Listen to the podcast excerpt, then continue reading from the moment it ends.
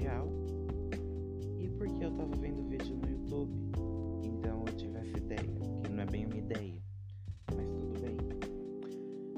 Hoje eu vim aqui falar sobre a história da vacina e que tem a ver com a política, o cenário político atual. Bom, comecemos pelo surgimento da vacina. No período que a varíola estava na Terra matando milhões e milhões. A vacina surgiu por um querido fazendeiro, não tão querido assim, que percebeu que na época tinha varíola para vaca e tinha a varíola para humano. A varíola da vaca não matava, só deixava com alguma coceira, algumas marcas. Já a humana matava, só de encostar em alguém você já poderia pegar. A questão é, ele percebeu que as pessoas que conviviam com as vacas que tinham varíola e tocavam, né, para tirar o leite quase todo dia, tinham a saúde muito melhor e geralmente não morriam pela varíola. Então, o que ele tirou disso? Eu posso tentar infectar uma agulha e infectar a minha família com a varíola da vaca para ver se quando a outra varíola chegar aqui na vila, minha família não morre junto comigo. E ele fez isso. Não sei como a família dele aceitou isso. Se é que na época existia a esposa falar alguma coisa, mas tudo bem.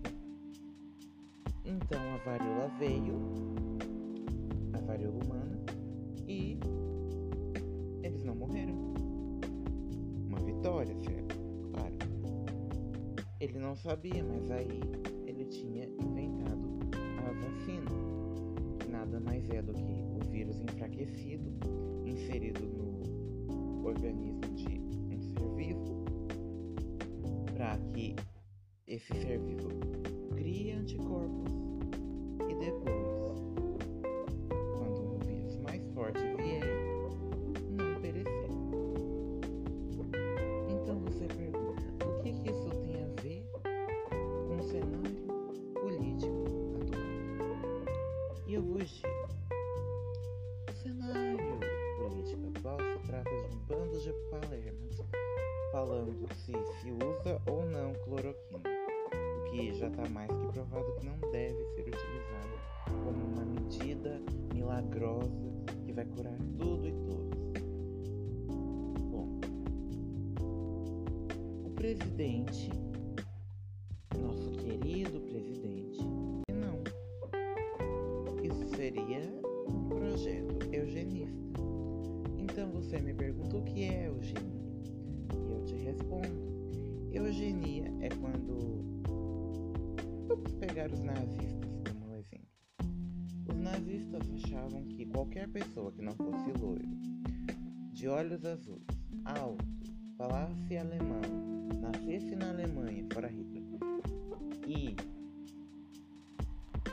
não e tivesse todos os traços germânicos, seria o cidadão perfeito, o bom cidadão, que aliás é o nome que, que os bolsominions se declaram bons cidadãos cristãos, com certeza. Logo, o que aconteceu? Eu acho que todo mundo conhece a historinha do Holocausto,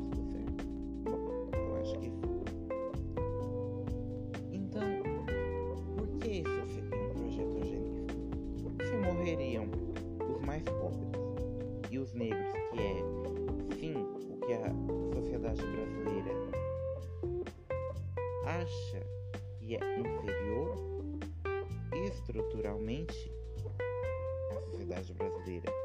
Permanece com essas ideias. Sim, o que aconteceria? Extinção, não extinção, mas uma, um certo genocídio premeditado de muita gente negra. Já existem várias estatísticas coronavírus vem caindo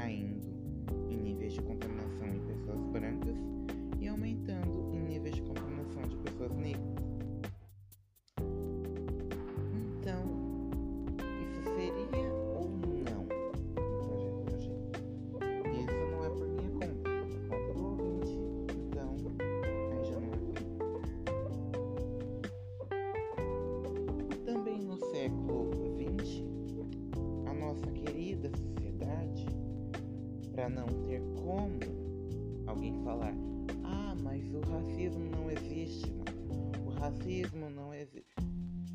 Não, tá? Não. No século XX, não faz nem tanto tempo assim. Claro, foi no mesmo período da Guerra Mundial, mas tudo bem. No século XX, o nosso querido governo simplesmente falou: por que não tentar incentivar um monte de imigrantes italianos e alemães virem para cá para tentar embranquecer a nossa sociedade. Então, em mais ou menos três gerações, não vai ter mais ninguém. Conseguiram? Claro que não, porque além de psicopatas, eram burros, porque não sabem como a genética funciona.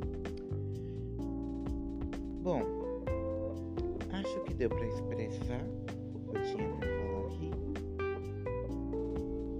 Bom, ele não, obviamente, igual qualquer pessoa que é fã hoje em dia. A oposição do Bolsonaro não é esquerda, é sanidade. Eu acho que eu não tenho mais nada para falar. Talvez, provavelmente, na verdade, ninguém vai ouvir isso daqui.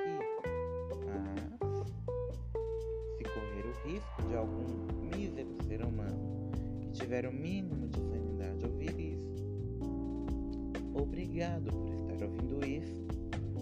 faça parte do anti-bolsonarismo, mais conhecido como ah, inteligência, sanidade, alguma coisa assim. Eu te vejo ou não na próxima, porque, bom, não dá para prever o futuro, ainda mais hoje em dia, que acham que acham que abstinência sexual é ótima e funciona com certeza. Saber o que acontece num país que acha que sem floresta existe agricultura depois, mas tudo bem. É nessa que eu te deixo. Tenha uma boa noite, madrugada, tarde ou manhã. E adeus.